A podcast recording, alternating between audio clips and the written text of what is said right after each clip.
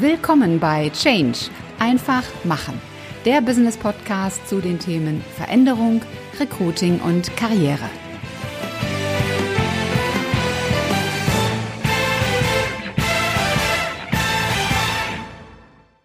Hallo, liebe Podcast-Community. Willkommen zu einer neuen Folge in deinem Business-Podcast Change einfach machen.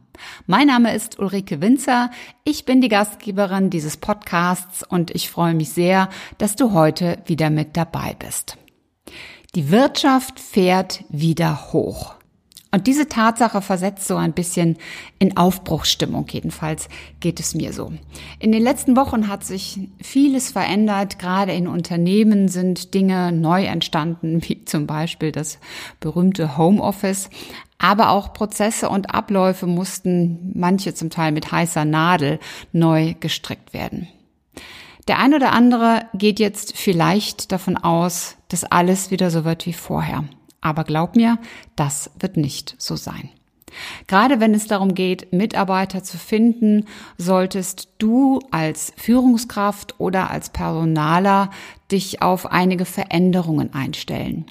Und auch wenn du Bewerber bist und nach einem neuen Job suchst oder nach einer beruflichen Weiterentwicklung, auch dann gibt es Dinge, die für dich wichtig sind und die dir helfen, ein Unternehmen einzuschätzen und zu bewerten, wenn du in einem Bewerbungsprozess bist. Und deshalb habe ich heute fünf Soft Skills, also fünf Kompetenzen, fünf Eigenschaften mitgebracht, die wichtig sind, wenn du auf der Suche nach Mitarbeitern bist. Und du als Bewerber solltest darauf schauen, wie ist denn die Gegenseite aufgestellt? Wie agiert das Unternehmen denn in genau diesen fünf Punkten? Die Herausforderungen, die am Markt sind, die sind nicht weggegangen. Im Gegenteil. Ich glaube, dass sehr, sehr vielen Menschen und auch vielen Unternehmen bewusst geworden ist, dass wir an einigen Stellen doch ziemlichen Nachholbedarf haben. Also gerade das Thema Digitalisierung ist so ein Knackpunkt, wo eben viele festgestellt haben, da müssen wir was tun, da sollten wir was tun und da geht mehr, als wir manchmal so gerne zugeben. Denn auch wenn ich das jetzt schon genannt habe, das Thema Homeoffice ist aus meiner Sicht das beste Beispiel dafür, wo in der Vergangenheit sehr oft mit Ausreden argumentiert wurde, warum es alles nicht geht und wo sich jetzt eben zeigt, es geht doch.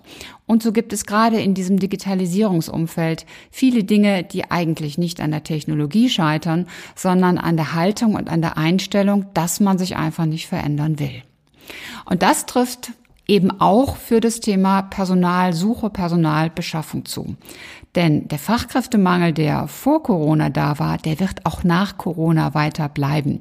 Selbst wenn Mitarbeiter entlassen sind, das, was jetzt an Bedarf entsteht, wird durch diejenigen, die freigesetzt werden, nicht gedeckt werden können. Und auch den demografischen Wandel, auch den haben wir nach wie vor. Das heißt, du als Unternehmen, du musst in der Lage sein, geeignete Bewerber zu finden und zu begeistern. Also, was bedeutet es nun konkret? Von welchen fünf Fähigkeiten spreche ich hier eigentlich, die du unbedingt haben solltest und die dich unschlagbar machen? Punkt Nummer eins ist Zielgruppenkompetenz. Wow, ein schönes Wort. Was verbirgt sich dahinter? Nun, die offenen Stellen, gerade in größeren Unternehmen, die sind ja schon sehr vielfältig. Da sind die Auszubildenden, da sind Softwareentwickler, Fahrer, Marketingmanager, Buchhalter, Vertriebsleiter, ganz viele unterschiedliche Rollen. Und wenn du all diese Bewerber auf die gleiche Art und Weise ansprichst und begeistern willst, dann wirst du scheitern.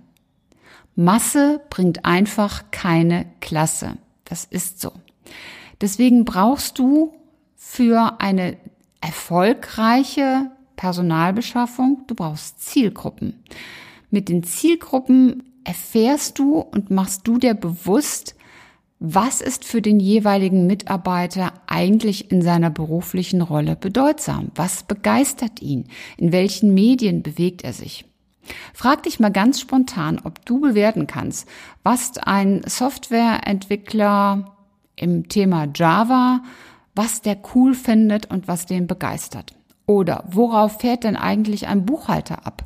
Und glaub mir, Auch Buchhalter, so trocken das vielleicht auch klingen mag, haben Dinge, wo sie sagen, boah, das finde ich spannend, das finde ich interessant. Genauso ist es bei den Vertriebsmanagern oder Vertriebsmitarbeitern. Überall gibt es Punkte, die die Menschen begeistern. Sonst würden sie ihren Job nicht machen. Und dieses Wissen, das brauchst du für den gesamten Prozess der Personalbeschaffung. Das brauchst du für die Stellenanzeigen, das brauchst du für den Suchkanal, das brauchst du im persönlichen Gespräch. Deswegen ist es auch so wichtig, dass die Personaler mit ihren internen Kunden, also den Fachbereichen, die Mitarbeiter suchen, sprechen. Denn in der Regel sollten die suchenden Bereiche schon wissen, was die eigenen Mitarbeiter anspricht und die Personale müssen in der Lage sein, das herauszukitzeln. Ganz besonders wichtig ist das, wenn du die Methode des Active Sourcing betreibst, also die aktive Ansprache von potenziell passenden Mitarbeitern, die ja bei anderen Unternehmen beschäftigt sind. Also gerade dafür brauchst du eine zielgruppengerechte Kontaktaufnahme. Einer meiner Kunden aus dem Recruiting hat vor kurzem einen Softwareentwickler gesucht.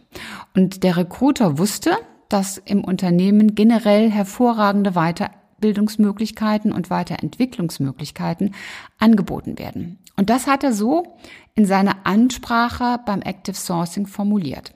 Und die Resonanz war wirklich mager. Mein Kunde hat mich dann gefragt, was er verändern könnte und ich habe ihm unter anderem empfohlen, die Weiterbildung wirklich konkret zu machen, weil hervorragende Weiterbildung ja, da kann sich keiner was drunter vorstellen. Und daraufhin hat er im Text erklärt, dass es im Unternehmen die Möglichkeit für eine Scrum Developer Zertifizierung und auch für den Scrum Master besteht. Und die Antwortquote hat sich in der Folge vervierfacht. Der Grund ist einfach. Talente wollen, dass ihr Talent erkannt und wertgeschätzt wird. Menschen wollen, dass gesehen wird, was sie können. Also, Tipp Nummer eins. Wenn du im Personalbereich bist, dann lass dir von deinem anfordernden Bereich genau erklären, was der neue Mitarbeiter tun soll und was ihn antreibt. Am besten ist es sogar, wenn du einfach mal für einen Tag in diesem Bereich hospitierst. Damit kriegst du wirklich ein Verständnis für deinen internen Kunden und das erleichtert dir deinen Job ungemein. Und wenn du Bewerber bist, dann kannst du aus der Kommunikation des Unternehmens schließen, wie intensiv sich der Bereich oder das Unternehmen wirklich mit dir beschäftigt hat, mit dem, was dir in deiner Rolle wichtig ist. Tipp Nummer zwei, Vertriebs- und Marketingwissen. Früher brauchte man das nicht. Früher waren die Wege ziemlich klar. Es wurde eine Stellenanzeige in der Zeitung geschaltet, dann wurde gewartet und da kam die Bewerbung und aus die Maus. Das ist heute komplett anders. Du brauchst heute vertriebliches Know-how und Marketingwissen. Warum? Nun, das eine sind die Themen Employer Branding, Personalmarketing, Recruiting Events und Stellenanzeigen. Ich höre bei sowas immer wieder gerne, Employer Branding ist nur was für die Großen, das brauchen wir alles nicht und das sind wir nicht. Kann ich nur ein ganz dickes Ausrufezeichen vorsetzen. Jeder muss sich mit dem Thema auseinandersetzen. Wer bin ich als Arbeitgeber? Und das ist das, was letztlich hinter Employer Branding steckt. Also diese Arbeitgebermarke, wo man so schön sagt, Marke ist was für die anderen, ähm, das hat jeder. Es geht darum, was deine Bewerber, deine Mitarbeiter über dich sagen, wenn du nicht dabei bist. Und das verkörpert sich dann in der Arbeitgebermarke. So, und du hast jetzt die Wahl, das Ding dem freien Lauf zu lassen, also das einfach so passiert, oder du kannst es aktiv steuern, indem du dir mal Gedanken darüber machst. Und das hat dann auch letztlich wieder mit Vertrieb zu tun, denn als Personaler solltest du wissen, wofür dein Unternehmen als Arbeitgeber steht. Auch als Führungskraft solltest du das wissen. Denn hier geht es um, um Werte, um Führungsprinzipien. Hier geht es um das, was für den Bewerber nachher auch wirklich wichtig ist. In der Kommunikation nach außen geht es nicht nur um nüchterne Fakten. Und die Kommunikation nach außen ist dann auch das Bewerbungsgespräch. Also nach außen heißt gegenüber Menschen, die nicht bei dir im Unternehmen angestellt sind. Es ist also wichtig, dass du das, was wichtig für deine Zielgruppe ist, auch verstehst, emotional zu verpacken. Denn Bewerber wollen sich ja angesprochen fühlen, nur dann bewerben sie sich. Und das, was attraktiv an einem Job ist, das ist immer eine subjektive Einschätzung. Wenn es dann um die Besetzung einer offenen Position geht, dann gleicht das schon sehr stark dem Vertrieb eines Produktes oder dem Vertrieb einer Dienstleistung.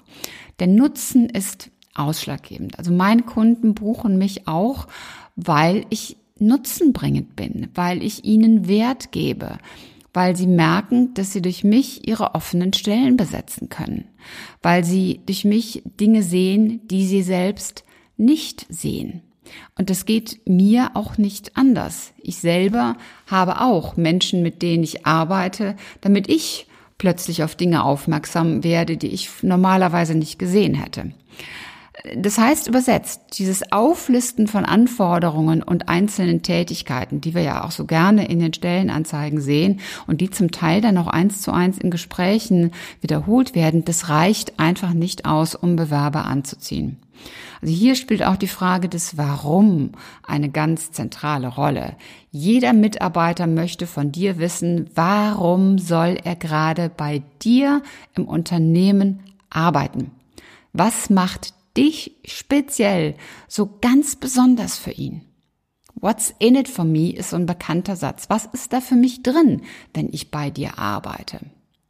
So, für mich selbst war dieses Thema Warum natürlich auch ganz ausschlaggebend. Also das war für mich so ein, so ein Anker zu sagen, ich biete Vorträge und Trainings an und ich mache nicht mehr nur Headhunting, sondern verlagere meine Themen. Ich saß damals in einem Gespräch bei einem Kunden und mein Kunde sagte, zu meinem Bewerber. Mein Name ist Peter Schmitz und ich bin seit zwölf Jahren hier im Personalbereich für die Vertriebspositionen verantwortlich. Und mein Bewerber war ein junger Mann, ähm, ungefähr 30 Jahre, der war sichtbar beeindruckt und sagte nur, wow, das ist ja eine lange Zeit.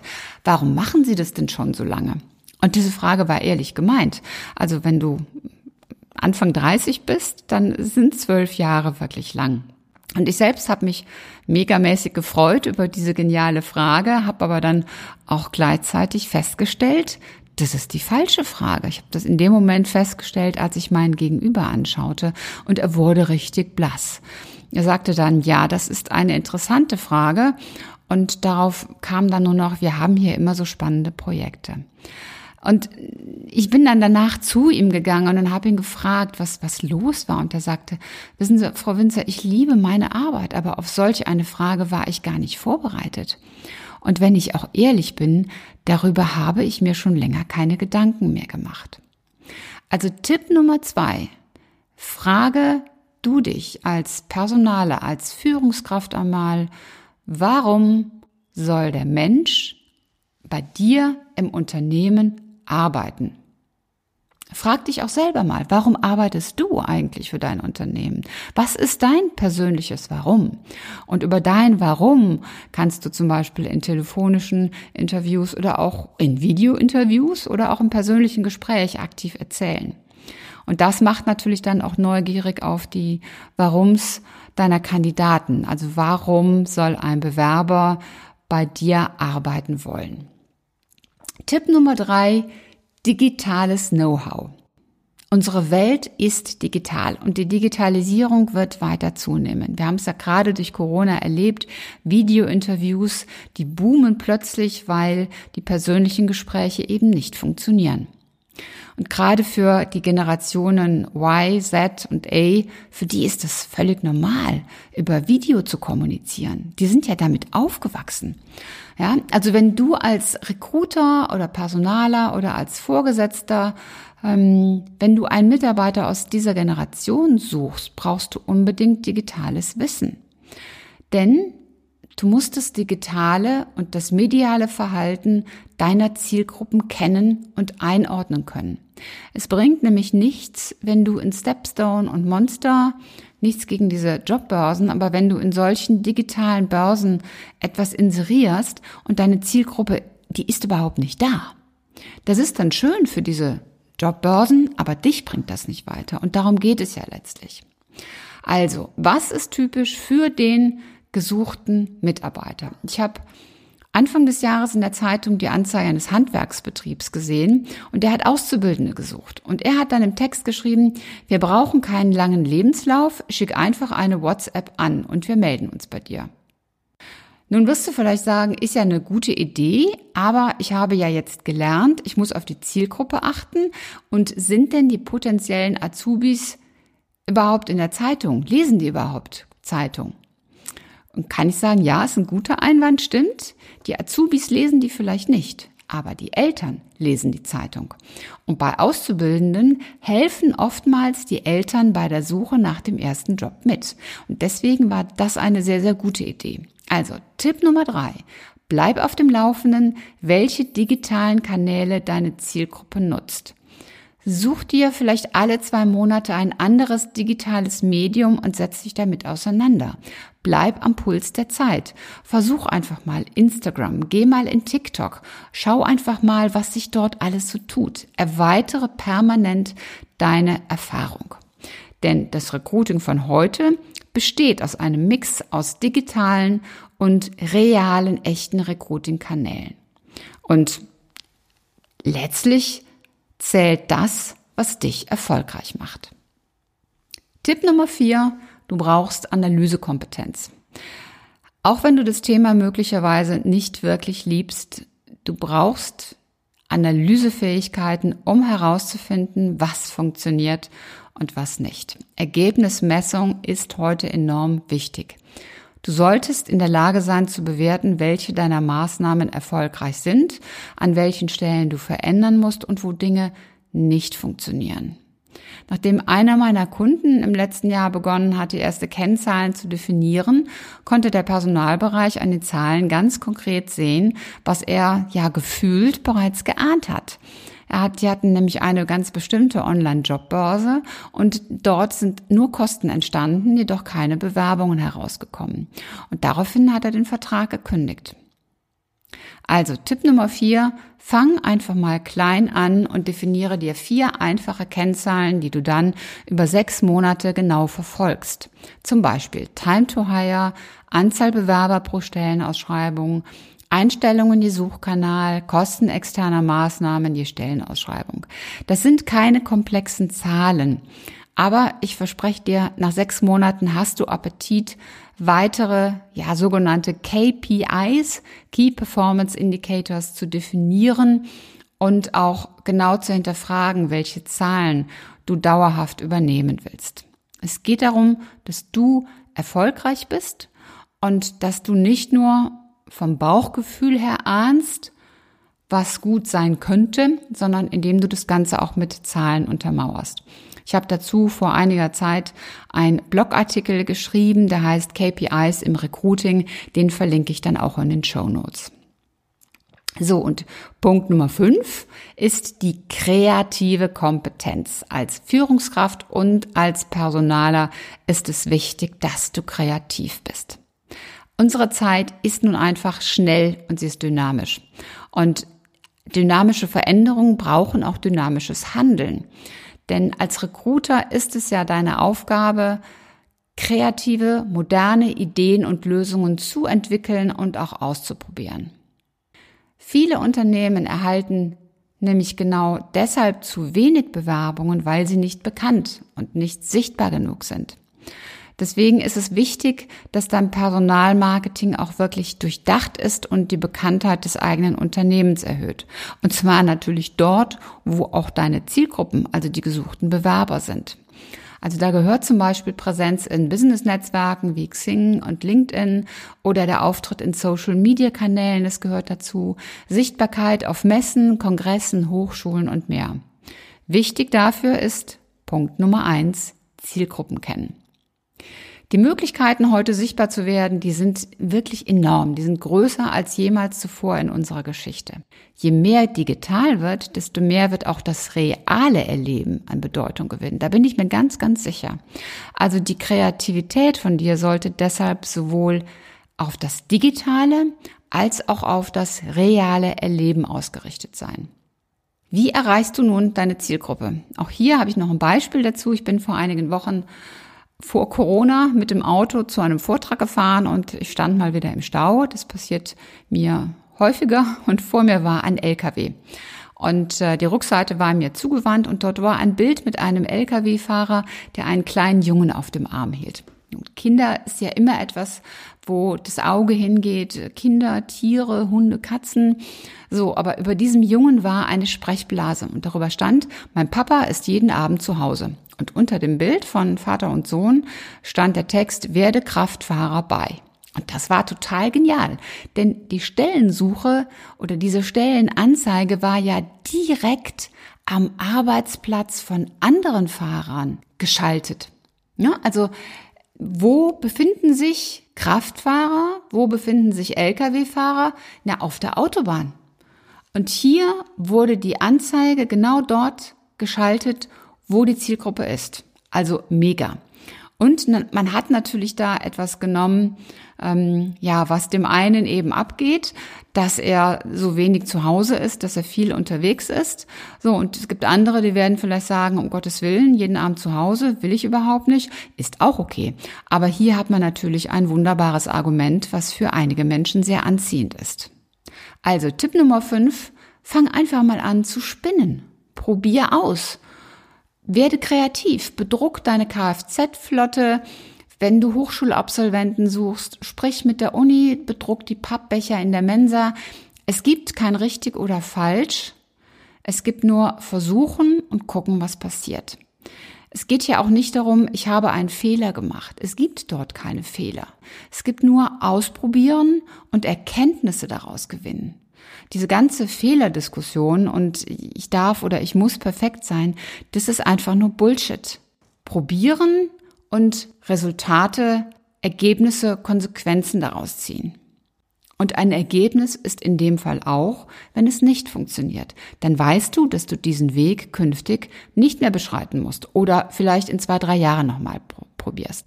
Also, Fassen wir das Ganze zusammen, so eine Art Roundup-Tipp. Unsere Welt, die ist einfach komplex geworden und da erzähle ich dir auch nichts Neues.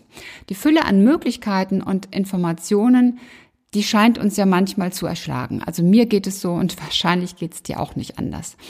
Doch gerade diese Fülle an Chancen, die liefert dir eben Möglichkeiten, von denen du bisher wirklich nur träumen konntest. Und die Grenzen für dein Handeln, die bestimmst nur du selbst. Deswegen einfach mal machen, einfach mal trauen, nimm meine fünf Tipps und fang an. Und zwar jetzt. Und wenn du dir trotz dieser ganzen Tipps unsicher bist und Berührungsängste oder Schwierigkeiten hast, dann such dir einen Sparringspartner. Such dir einen Coach, such dir einen Mentor. Du kannst mich dafür gerne ansprechen, aber es gibt auch eine ganze Menge anderer Kollegen, die das exzellent können. Wir müssen das Rad nicht selbst neu erfinden. Ich selber habe auch einen Mentor, einen Coach, der mich unterstützt und mir hilft und als Kinder hatten wir das auch. Als Kinder wurden wir von unseren Eltern nämlich gecoacht, die uns gepusht haben, bis wir endlich laufen konnten. Und das ist auch gut, wenn wir das im Erwachsenenalter auch machen. Das Wichtigste ist anfangen und tun. Das war's für heute. Ich hoffe, dass dir die Folge gefallen hat und dass du richtig tolle Impulse für dich mitnehmen konntest. Am besten sind immer drei ganz konkrete Dinge, die du sofort umsetzt und die dich weiterbringen.